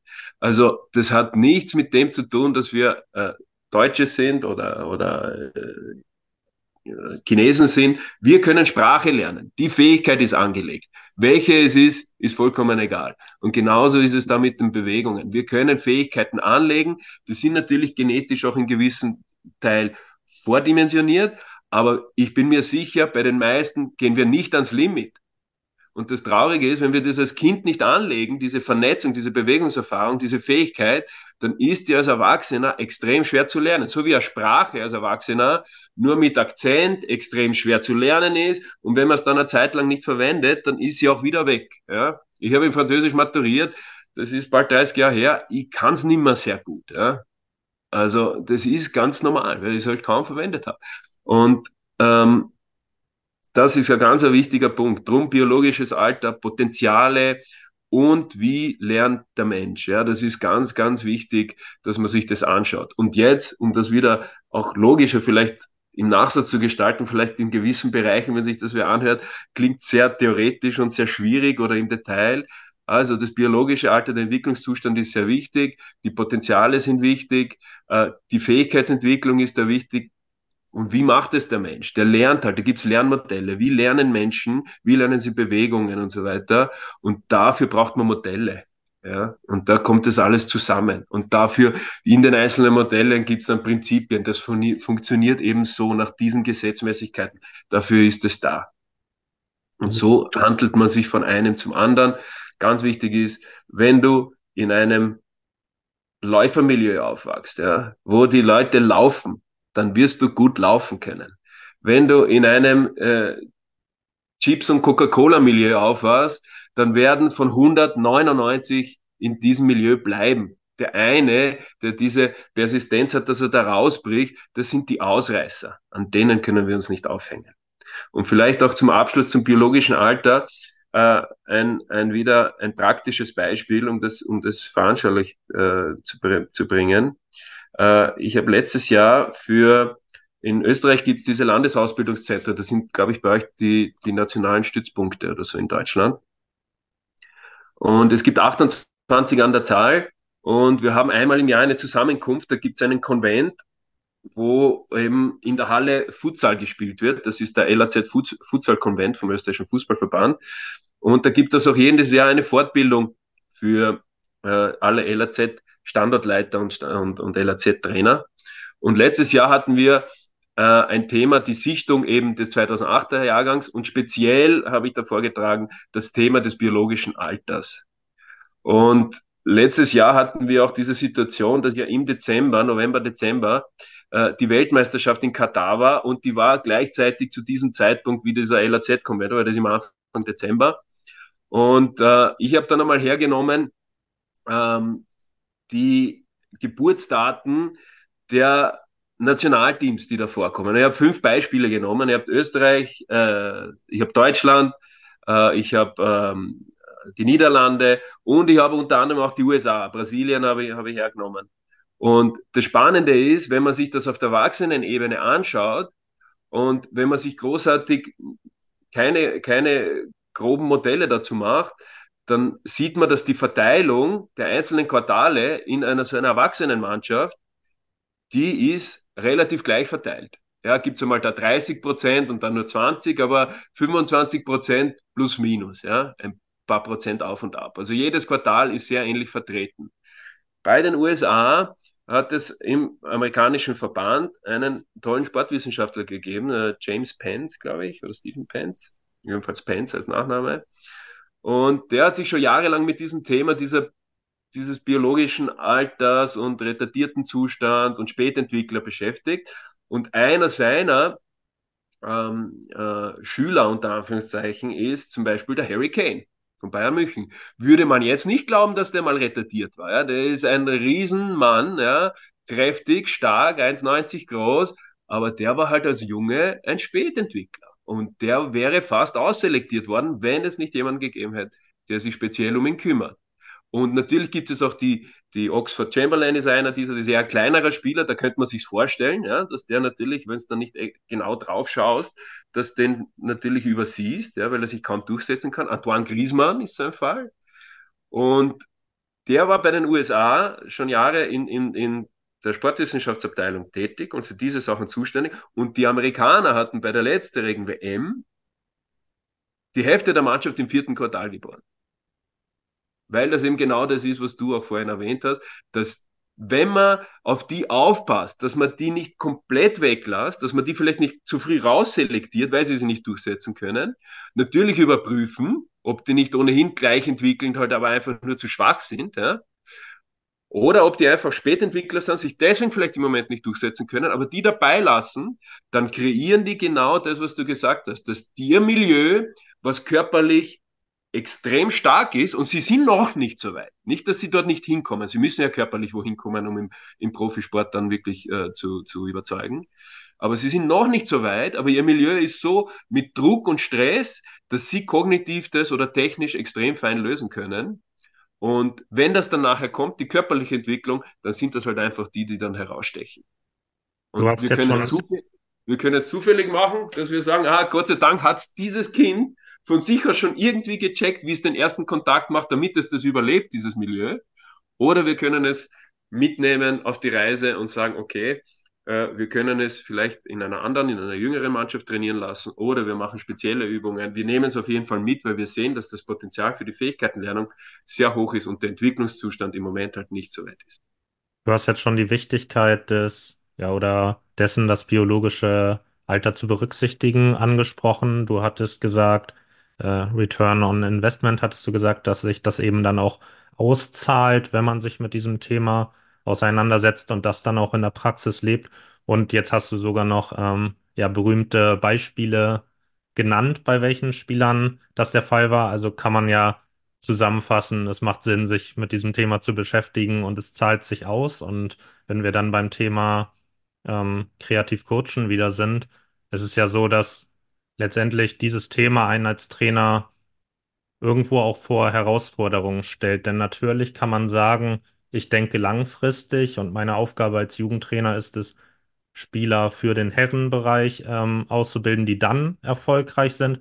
Aber nichtsdestotrotz ist man ja immer auch irgendwo mit diesem Wettbewerb konfrontiert, dass man eben Tabellen hat, dass die Spieler natürlich auch die Spiele gewinnen wollen, dass vielleicht sogar noch von äh, Eltern Druck ausgeübt wird, wobei du, wenn du das als Trainer vernünftig beherrschst, damit glaube ich, umgehen kannst, aber ja auch vielleicht umliegende Vereine hast, die dir die Spieler abwerben könnten. Ähm, das ist ja etwas, was einen als Trainer unter Druck setzt. Deshalb muss man ja auch mit diesem Thema hm, ja ein Stück weit kreativ umgehen. Was, was wäre für dich so ein kreativer Umgang mit diesem Thema? Ja, sehr spannende Frage und definitiv on point, ja, weil das, das ist ja dieses Spannungsfeld, ja, dieses, dieses Leisten, dieses Leisten müssen. Ähm, und der einzige Vergleich ist eben das Wettspiel und das Ergebnis. Äh, es gibt halt eben keine Publizität für den, wie viele flache Spieleröffnungen hat man, äh, wie viele gezielte Ballgewinne äh, hat man in der gegnerischen Hälfte, äh, wie viele Kombinationsstaffetten waren da oder wie viel Vertikalität ist im Spiel, äh, wie geschwind, wie schnell kommt man eigentlich von, von gezielt von, vom eigenen Tor zum gegnerischen Tor, also Geschwindigkeit im Angriff, reproduzieren. Ähm, diese, diese Met Metriken gibt's ja leider nicht. Das Einzige, was im Endeffekt dann dasteht, ist ja dann das Ergebnis. Und das ist, das ist natürlich die Krux an, an der Geschichte, ja? vor allem wenn es dann darum geht, eben äh, Menschen, die es noch nicht können, dorthin zu bringen, dass sie es einmal können. Ja, das ist natürlich im Erwachsenenfußball vollkommen klar, dass es dann im Endeffekt dann um in diesem einen Spiel ums Ergebnis geht. Äh, wie man dorthin kommt und wie man vor allem nachhaltig dorthin kommt, das bedarf schon dann eines gewissen, eines gewissen Planes. Äh, meine Idee dazu ist folgende. Äh, schwer umsetzbar, aber vielleicht kann man einfach einmal darüber nachdenken. Wieso ist das Wettspiel zwischen zwei Vereinen immer ein Fußballspiel? Wieso treffen sich nicht zwei Vereine und sagen, wir wollen einen Leistungsvergleich machen und wir machen unterschiedliche Spiele? Wir machen Spiele, wo es um Torabschuss geht. Wir machen Spiele, wo es um eins gegen eins geht oder zwei gegen zwei oder vier gegen vier wo es um gewisse Techniken geht, so ein Dribbelbewerb oder ein, ein, ein Technikbewerb. Und wir nominieren, so wie im Tennis. Wenn ich an das Tennis denke, und dann sind wir wieder bei diesem Kreativ. Ja, kreativ heißt ja eben nicht komplett was anderes machen, sondern eben, was machen andere Leute anders oder wie kann ich das Gleiche ein bisschen anders gestalten, damit es trotzdem noch als das erkannt wird, aber vielleicht einen anderen, einen anderen Output bringt. Äh, im Tennis ist es so, dass man eine Rangliste hat im Verein. Und da hat man im Verein die gesetzte Nummer 1 und dann die Nummer 2, Nummer 3, Nummer 4 und Nummer 5. Und wieso geht das im Fußball nicht? Ja, dass ich sage, so, wir haben einen Dribbelbewerb und da ist mein Bester ist der Tjalf und der Zweitbeste ist der Renato. Und du spielst gegen den Besten vom anderen Verein und ich spiele gegen den vermeintlich Zweitbesten vom anderen Verein. Und so kann man Punkte sammeln für seinen eigenen Verein. Und das kann man bei Schusstechnik machen, das kann man bei, bei Jonglieren, man kann sich ja, da kann, ist, ja, ist, ja, ist ja den Übungen und den Leistungsvergleichen Tür und Tor geöffnet. Und es ist nicht mehr nur zumindest das große Spiel ausschlaggebend. Weil was passiert denn da? Wenn dein bester Spieler oder dein bester Verteidiger zum Beispiel der Rechtsverteidiger ist und mein bester Stürmer ist der Rechtsaußen, dann kommen der im Spiel ja nie gegeneinander dran. Weil deiner verteidigt rechts, meiner stürmt rechts, das ist auf deiner linken Seite. Äh, wenn du jetzt als Trainer dann nicht denkst, ich möchte aber meinen Spieler noch weiterentwickeln, ich will ja, dass er gegen Gute gut spielt, dann müsstest du ihn nach links stellen. Oder ich müsste meinen nach links stellen. Und das ist ja das, worum es geht, dass viele Kollegen, ich will es jetzt nicht, nicht böse irgendwie plakativ sagen. Natürlich sind die auch abhängig, weil sie unter den Druck stehen, der Eltern, der Kinder selber, ihren eigenen Druck, sie wollen weiterkommen, der Nachwuchsleitung. Es geht ja jeder nur, die erste Frage ist nur, und wie habt ihr gespielt? Nicht? Und damit nicht die Meinung, hey, wir haben gut gespielt oder flach oder irgendwas, sondern wie, ist, wie war das Ergebnis im Endeffekt? Hast du ein Tor geschossen oder, ja, das, es geht immer nur um das. Und äh, da ist der Trainer natürlich unter diesem Druck. Und dann versuchen manche sicher auch bewusst, wo stelle ich meinen besten Spieler hin, dass der gerade gegen einen schlechten vom Gegner spielt, damit er sich auch oft durchsetzt. Und das ist aber nicht Sinn und Zweck. Ja. Jetzt sind wir wieder eben bei dem Fordern, um sie zu fördern. Und äh, das braucht man sich auch noch einmal aufschreiben auf Papier. Zwischen Fordern und Fördern sind nur die zwei Punkte auf dem O-Unterschied. Also das hat schon das eine mit dem anderen zu tun. Ja. Man muss sie fordern, um zu fördern. Und wenn das nicht passiert oder umgekehrt, wenn sie überfordert sind, dann ist es halt ganz einfach am Ziel vorbei. Ja, dann sind wir wieder bei dem, dass die Momentaufnahme schön ausschaut, aber das Potenzial wird halt nicht, wird halt nicht ausgeschöpft, wird nicht ausgereizt. Und das äh, kennen wir, glaube ich, alle. Ja? Jeder, der im Training äh, im Trainingsprozess dabei ist oder auch jeder Elternteil, der Kinder hat, die dann Erwachsenen geworden sind, die sagen, die waren so gut, die U14 und dann waren es Meister und das haben sie gewonnen und das und dann irgendwie ist nicht mehr als wie Landesliga, Kreisliga oder sonst was rausgekommen. Das sind halt eben diese Themen, die man dann später kaum mehr aufholen kann, wenn man sie als Kind schon nicht sauber und, und, und maximal angelegt hat. Ja, ich finde diese Idee mit dem Leistungsvergleich mit verschiedenen Disziplinen sehr interessant und gut daran finde ich auch, dass, wenn man jetzt auf das Kompetenzerleben guckt, letztendlich führst du ja dann deinen Spielern vor Augen, wo sie richtig gut sind. Und ich hatte mich mit dem Stützpunktkoordinator von Schleswig-Holstein zum Beispiel auch im Podcast unterhalten und er meinte, ähm, was für ihn ein Talent ausmacht, dass das halt ein Spieler sei, der eine besondere Waffe hat, eine besondere Stärke. Und die stellst du dann ja viel mehr in den Vordergrund und generell den Fokus dann mehr auf die Kompetenzen zu legen, als nur, natürlich spielt das Ergebnis auch irgendwo eine Rolle, ähm, weil es ja ein Feedback ist, wie gut man ausbildet, aber den Fokus nicht nur aufs Ergebnis zu legen, sondern eben auch verstärkt auf diese Kompetenz wo bin ich als Spieler eigentlich besonders gut? Das finde ich ja sehr cool an diesem Ansatz. Und, Definitiv, was man auch nicht vergessen kann, äh, darf, ist, ist der Punkt, dass ähm, du natürlich jetzt sind wir wieder bei dem, dass du natürlich unterschiedliche Qualitäten in einer Teamsportart hast, dass du unterschiedliche Entwicklungszustände der einzelnen Spielerinnen und Spieler hast. Und jetzt stell dir vor, jetzt bist du eher ein durchschnittlicher im Moment. Und wie fühlst du dich, wenn du eigentlich zum Teamerfolg kaum was beitragen kannst? Wenn du eher vielleicht auf der Bank sitzt, dann mal reinkommst, wenn es gut läuft, weil dann kann, kann, dich, kann sich der Trainer erlauben, dass du spielst. Oder wenn es eh schon egal ist, weil es eh schon 8 zu 0 steht, dann kommst du auch halt einmal rein. Ja? Und äh, so kannst du als, sage ich mal, als Zehntgereiter gegen den Zehntgereihten von der anderen Mannschaft auch einen tollen Teambeitrag leisten. Und vielleicht ist der Beste, ja, um wieder das Beispiel zu nehmen, gegen den anderen Besten. Vielleicht macht er keinen Punkt. Und ja, das ist auch extrem wichtig in der Entwicklung der Persönlichkeit. Und jetzt bin ich wieder bei dem, eben mein, mein Background als wie entwickelt man Menschen, ja, was für Methoden gibt's da? Das ist eine ganz delikate Geschichte. Äh, wieso hören Talente, gerade Talente, dann in gewissen sensiblen Phasen auf? Ja, wir kennen alle diese Stories, dass die, die vielleicht nicht die erste Wahl waren, die nicht immer die besten waren, dass die das meiste Stehvermögen haben und im Endeffekt sich die durchsetzen. Wieso ist das so? Äh, von der, von der rein ähm, methodisch-wissenschaftlichen Seite auch komplett klar, wenn jemand etwas leicht kann, das ist ja ein Talent, ja, ist ja ein schneller Lerner. Und wenn einer sich nicht immer 100% anstrengen muss und trotzdem drüber kommt, ja, das ist ja der Gute, der das früher kann, weil wir sind eben bei den Momentaufnahmen im Nachwuchs.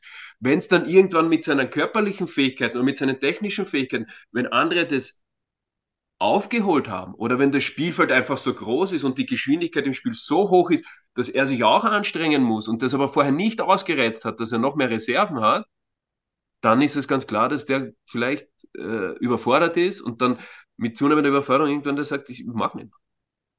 Ja, also es macht ja absolut Sinn.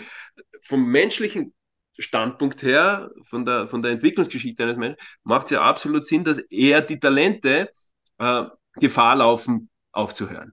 Und nicht umgekehrt.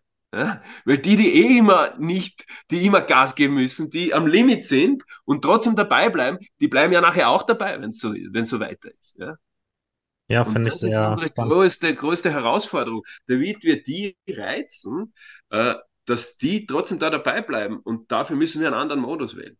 Zusätzlich zumindest. Ich sage ja nicht komplett abschaffen, aber zusätzlich out of the box eben kreativ coachen, wie du sagst, aber auch kreativ spielen, kreativ Leistungsvergleiche machen. Und ähm, da würde man sich selber vielleicht auch als Trainer äh, einige, würde man einiges an Erfahrung vielleicht kriegen, die man sonst nicht kriegt, äh, in der Einschätzung seiner eigenen Spieler. Ja, finde ich eine sehr spannende Idee auf jeden Fall. Und bevor wir zur Abschlussfrage kommen, würde ich gerne noch einen Aspekt aufgreifen, den du angesprochen hast. Ähm, du hattest einmal gesagt, dass es sehr wichtig ist, die Entscheidungsfindung zu trainieren. Und das wird ja, also jetzt beim DFB auf jeden Fall, rückt das immer mehr in den Fokus auch, diese Entscheidungskomponente drin zu haben. Und du hast aber auch viel davon gesprochen, dass es im Kern darum gehen würde, Bewegungen zu lernen. Ähm, und du hattest auch einmal, glaube ich, gesagt, ja, nicht kognitiv, sondern im Falle Fußball jetzt Bewegung lernen. Aber wir haben ja nicht nur die Bewegung, sondern wie du ja auch vorher schon richtig gesagt hast, eben diese Entscheidung mit drin. Ähm, wie gehst du mit diesem Thema um, dass du einerseits sagst, du willst viele verschiedene Bewegungen lernen und gleichzeitig müssen wir aber auch gute Entscheider ausbilden? Mhm. Ja, extrem, extrem komplexes Thema natürlich. Ähm, ich sehe bei den, bei den Entscheidungstraining, äh, sehe ich da zwei, zwei unterschiedliche Komponenten für mich. Also wenn ich das noch einmal aufteile, da geht es das eine um, um überhaupt zu erkennen, äh, welche Entscheidungen hätte ich, also welche Optionen wären überhaupt möglich. Das hat für mich wieder diesen Teil zu tun, ich nenne das, das ist der kognitive Teil äh, der Entscheidungsfindung. Das heißt, das Verständnis für Situationen, das Wahrnehmen, da gehört auch das Vororientieren dazu, also wirklich Handlungen zu setzen, um eine Situation bestmöglich zu verstehen, um auch Lösungsoptionen sozusagen bestmöglich zur Verfügung zu haben. Und das geht halt einfach nur auch mit Wissen. Das geht auch über, über Vermittlung von Wissen, von Situationen. Äh, ich weiß, wir wollen alle das ähm, kreieren, dass ich mich am Ball nehme, in eine Gruppe von Kindern reinschmeiße oder von Spielern und die finden alle die besten Lösungen, ja, also das Implizite und man muss gar nichts machen. Das ist aber auch genauso eine Fata Morgana wie halt die, auch die echte Fata Morgana, ja, wenn man mal ins Detail hineingeht, dann gibt's das nicht oder ganz, ganz selten. Also man muss natürlich schon gewisse Grundprinzipien da vorgeben und die führen dann zu gewissen Entscheidungs- oder Handlungsoptionen. Und das ist ein ganz wichtiger Prozess, ja. Und da muss man halt einfach auch über Bilder, über, über die Optionen, dann später, wenn es Richtung Positionen geht, welche, welche Möglichkeiten ergeben sich aus der Position, was ist mit Spielsystemen, wie integriere ich da Spielsysteme in dieses, in dieses Thema. Das ist der eine Punkt, diese kognitive Entscheidungsfindung. Der andere Punkt ist für mich etwas, was emotionale Entscheidungsfindung heißt, traut sich dann ein Spieler das Dribbling zum Beispiel. Wenn eine Option das Dribbling eins gegen eins wäre, traut sich das ein Spieler, vertraut er seine Fähigkeiten, vertraut er seiner Entscheidung, äh, vertraut er äh, seiner Person, dass der nichts passiert, weil der Trainer nicht, nicht schreit, weil die Mannschaftskollegen nicht herumschreien, dass die Eltern dann nicht reinschreien oder dass er nicht irgendeinen anderen, eine andere äh, Problematik dann dadurch, äh, vielleicht, vielleicht erwartet, nur weil er es nicht schafft oder weil er diese Entscheidung wählt. Ja? Also da gehört auf diesen beiden Ebenen für mich gearbeitet. Die kognitive hat viel mit, mit ähm, klarer Sprache, mit äh, Inputs für, für Lösungen, mit Situationserklärungen dazu, auch immer wieder sich in Situationen zu finden, um das zu sehen, welche Entscheidungen wie sich auswirken. Ja, das ist wichtig. Und die zweite Komponente hat halt einfach auch mit der Hygiene, mit dem Milieu, wie coach ich dann zu tun. Wie coache ich solche Situationen? Gehe ich ins Persönliche? Wäre ich laut? Äh, kommentiere ich immer nur, nur, nur schlechte Sachen? Gebe ich Handlungen? Gebe ich Optionslösungen? Das ist für mich dieser Teil mit dem Entscheiden, der in beiderseits ganz wichtig und auf jeden Fall vorkommen muss. Und der Ausführungsteil äh, kann man verkoppeln. Ja? Man kann natürlich beides in, in Übungen haben. Ja? Das ist ganz wichtig und, äh, und definitiv auch, auch zu bevorzugen. Aber es sollte schon in irgendeiner Form klar sein. Darum bin ich wieder bei diesem Kognitiv. Also man sollte schon in gewisser Form anleiten, dass man weiß, was, worum es geht, dass sich auch eben gerade Kinder, die erst Entscheidungen auch selber lernen, damit die da aus diesem Wirrwarr aus Möglichkeiten eben dieses Muster erkennen können, aha, in diesen Situationen gibt es solche und solche Sachen. Und das hilft mir, das hilft mir weniger. Ich sage zum Beispiel, so ein totgestoppter Ball ist so ein Beispiel. Ja, wenn ein Kind selber halt einmal merkt, wenn man auf einen Ball einmal draufsteigt, um zu schauen, was passiert, wenn man dazu eine Situation kreiert, wo ein Verteidiger gleich draufgehen kann und gleich Druck erzeugen kann, dann merkt der Kind relativ bald einmal, dass das äh, vielleicht nicht die beste Option ist. Ähm, wenn man es aber noch zusätzlich erwähnt und dazu dann die Optionslösung bietet, eben eine Ballmitnahme, vororientiert sein, um zu sehen, kommt er von links, von rechts, von hinten oder gar nicht, ja, kann ich mich gleich aufdrehen? Kann ich ihn sozusagen gleich andribbeln? Wenn ich diese Sachen dann trainiere, dann verknüpfe ich das in so eine logische Kette, wo ich merke, wenn ich das mache, dann habe ich den Vorteil und den Vorteil und den Vorteil. Und das ist schon sehr wichtig. Und dann geht es um die individuelle Ausprägung der Ausführung. Und da für mich, ich glaube, so äh, habt ihr auch in anderen Podcasts ausgesprochen, differenzielles Lernen. Das Spannende ist ja, wenn man die Schusstechniken, Passtechniken, Dribbeltechniken, wenn man die runterbricht und sich einfach nur dann nochmal anschaut, dann sind ja die eigentlich alle recht einfach zu lernen. Das ist ja eigentlich irgendwie dann das Gleiche. Das Spannende ist ja dann, dass eigentlich ich will jetzt nicht sagen, nicht jeder Schuss, also ein Schuss gleicht nie einem anderen Schuss, das würde ich nicht so sagen, aber es ist eigentlich immer ein bisschen anders, ja. Egal ob die, die, die Rasengeschwindigkeit ist feucht, ist trocken, ist der Untergrund anders, ist der Ball, auch die unterschiedlichen Bälle haben ja andere Sprung- und Rollverhalten. Ähm, äh, man hat mal vielleicht einen anderen Schuh, mal von Puma, mal von Adidas oder so. Also es ist immer ein bisschen anders. Die Distanzen sind anders, die Art und Weise, wie der Ball zu einem kommt, ist anders. Und das hat mit differenziellen, mit dieser Differenzierungsfähigkeit zu tun. Und da kann man sich eben auch helfen, indem man, weiß ich, mit, äh, ich verwende bei mir in der Fußballschule eben, eben Brillen, wo gewisse Bereiche äh, der Wahrnehmung der, der optischen abgedeckt sind, um ganz einfach Reize zu kreieren, die das Ganze über, über, überschießen sozusagen. Also den Körper dazu anleiten, viel mehr von der, von der Bewegung des Körpers äh, abzuspeichern und aufzunehmen, als wie, als wie rein nur durch die optischen, optischen Reize.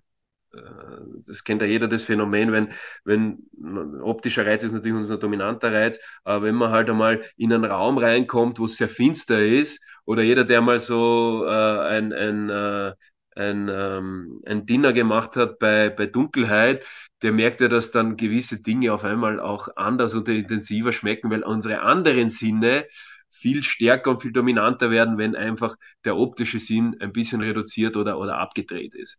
Und das kann man natürlich auch im Training anreizen, um eben auch beim Thema wieder kreativ coachen zu bleiben, um auch die Ausführungsebene spezieller oder kreativer anzureizen, ist das halt auch ein spezieller Ansatz oder spannender Ansatz über das differenzier differenzier differenziertes Training. Äh, unterschiedliche Hand-Arm-Positionen, ja, verschränkte Hände vorm Körper, hinterm Körper, äh, unterschiedliche vielleicht Untergründe dann noch wählen. Das sind alles Themen, die, die da helfen, um eben die Fähigkeiten zu entwickeln. Im Hintergrund sind wieder die Fähigkeiten, ja, da brauchen wir nicht reden. Also jetzt habe ich es schon wieder gesagt, Differenzierungsfähigkeit. Aber äh, man kommt nicht umhin, vor allem in einem wachsenden Körper, wo sich die Hebelverhältnisse dauernd verändern, äh, dass man ganz einfach Wiederholung, Wiederholung, Wiederholung, äh, aber nicht nur rein stupide Wiederholung. Ja. Ball kommt von da, kein Gegner, keine Lösungsoptionen, keine Entscheidungstraining. Das gehört halt auch natürlich dazu, dass man lernt, Entscheidungen zu treffen. Ja. Und das dürfen wir unseren, unseren künftigen äh, Profispielern oder halt eben auch unseren, unseren, unseren Kindern und, und, äh, und Nachwuchsspielerinnen und Spielern einfach nicht, nicht wegnehmen. Ja. Die müssen es auch lernen, dass sie permanent einfach Entscheidungen treffen müssen. Und können und dürfen. Ja. Das ist ganz wichtig, dass man das nicht vergisst. Ja, finde ich auf jeden Fall im Hinblick auf kreatives Coachen äh, nochmal sehr spannend mit dem differenziellen Lernansatz. Mir war es einfach nur nochmal wichtig, das klarzustellen, weil du dann später im Podcast viel über das Bewegungslernen gesprochen hattest und dann vielleicht so ein bisschen das mit dem Entscheiden untergegangen ist, dass man das nochmal klarstellt, dass eben beide Kompon äh, Komponenten und natürlich dann auch das Wahrnehmen, was damit einhergeht, ähm, und kommunizieren, ähm, dass das eben auch eine große Rolle spielt. Ich würde sagen, wir kommen zur Abschlussfrage. Die ist die nach dem schönsten Moment als Trainer. Uiui. Da hättest du ruhig eine leichtere Frage ausdenken können. Äh, spannende Frage. Ähm, der schönste Moment für mich generell als Trainer, und darum habe ich das auch, auch gewählt als mein, als mein Hauptberuf, äh, ist eigentlich dieses Funkeln in den Augen von einem, von einem Spieler, egal ob das jetzt ein Nachwuchsspieler oder, oder ein Erwachsenenspieler ist, zu sehen, wenn er merkt, dass jemand da ist, der einem weiterhilft. Das ist für mich das, der spannendste, der magischste Moment, ähm, zu sehen, dieses Öffnen, wenn einer merkt, auf der Beziehungsebene ist alles safe und hier ist nur mit Öffnung und mit Vertrauen ist auf einmal the sky the limit, ja, dass ich Sachen lernen kann, wo ich selber vielleicht in meinem Kopf hatte, das, das schaffe ich nicht, ja, das kann ich nicht. Und da habe ich auch eine, einen äh, gewissen Clou, vielleicht ist das auch spannend für jemanden, der jetzt auch bis ans Ende durchgehalten hat, äh, weil ich ja immer aus dieser Personalentwicklungsebene komme, ist es, ist es eigentlich das Um und Auf generell, dass man, dass man versucht, eine Beziehung aufzubauen. Also Menschen leben ganz einfach mit der Beziehung zwischen ihnen. Und wenn die Beziehung reserviert ist, wenn sie nicht offen ist und wenn man kein Vertrauen in diese Beziehung hat, und da geht es nicht darum, ob einer streng ist oder nicht streng, sondern da geht es ganz einfach um die Sicherheit in der Beziehung. Und um die aufzubauen, muss man sich natürlich etwas überlegen. Ja? Und mein Zugang zu der ganzen Sache ist der, dass ich immer frage, immer frage, ähm, wenn ich äh, neue Spieler habe, wenn ich ein Zauberer wäre und du hättest einen Wunsch frei, von dem du der Meinung bist, wenn du das hättest, dann wärst du ein besserer Spieler oder dann wärst du dort, wo du glaubst, dass du hingehörst. Welcher Wunsch wäre das? Äh, dann eröffnet sich in der Beziehung ganz einfach zu einem Menschen, dass derjenige dann eigentlich mit einer, mit einer seiner größten Schwächen oder mit einer seiner größten Ängste antwortet. Und wenn man dorthin kommt, dass einem ein Mensch das anvertraut, dann muss man aber auch sehr vorsichtig sein, dass man das bei sich behält. Ja? Das darf man auf keinen Fall preisgeben, das darf man nicht gegen ihn verwenden, weil dann ist die Beziehung auf jeden Fall weg. Ja? Wenn man aber hinkommt und das weiß, dann weiß man, an was man dran ist und wie man einem Menschen besonders helfen kann, um ihm diese Angst zu nehmen. Und was glaubst du, ist die häufigste Antwort?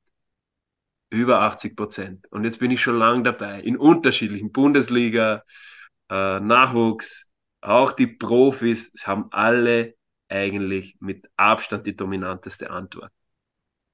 Boah, schwere Frage, aber vielleicht so in Richtung irgendwie Angst vor Fehlern, Angst vorm Scheitern?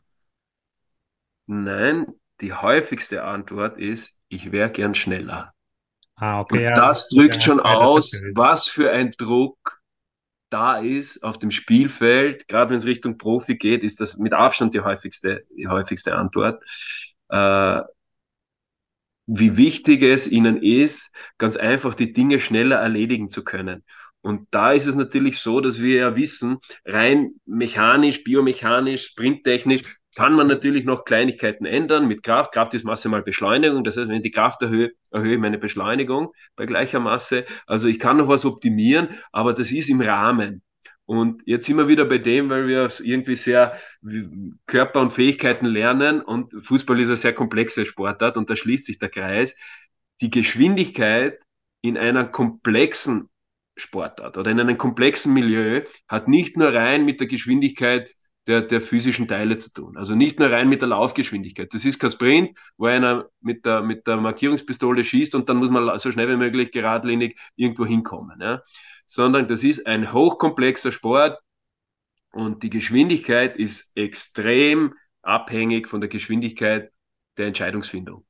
Also der ganze Bereich mit Wahrnehmen, das Verstehen und Entscheiden ist, wenn das optimiert ist, dass man eine tolle Entscheidung extrem schnell treffen kann, dann ist die Ausführung erst das zweite Kriterium.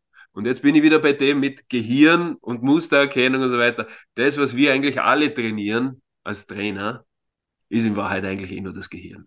Und deswegen sollte man sich ein bisschen mehr mit dem beschäftigen. Wie lernt das Gehirn? Wie mache ich das? Wie schaffe ich ein Milieu, dass Entscheidungen gut kommen, dass sie wiederholt kommen? Wie schaffe ich ein Setup, dass diese Cause und Effekt, also Aktion Reaktion, auch in der logischen Kette, in der Entscheidung. Wenn ich diese Entscheidung habe, dann habe ich dieses Problem. Wie schaffe ich ein Setup im Training, damit das einfach auch ein bisschen impliziter kommt? Also mit anderen Worten, dass er es gar nicht anders lösen kann, wenn er eine andere Entscheidung trifft. Verstehst du, wie ich meine? Ja. Und das ist sozusagen eben mein, mein größter Moment, wieso ich so gern mit Menschen arbeite, weil ich sehe, was alles noch drinnen ist. Ja. Und das ist, gerade bei Kindern sowieso noch kein Limit, aber auch bei Erwachsenen ist noch sehr, sehr viel möglich. Und die Stories von, von Spätzündern sagen uns das ja auch, dass die, dass die ganz einfach diejenigen sind, die sich verdienen, mit ihnen zu arbeiten.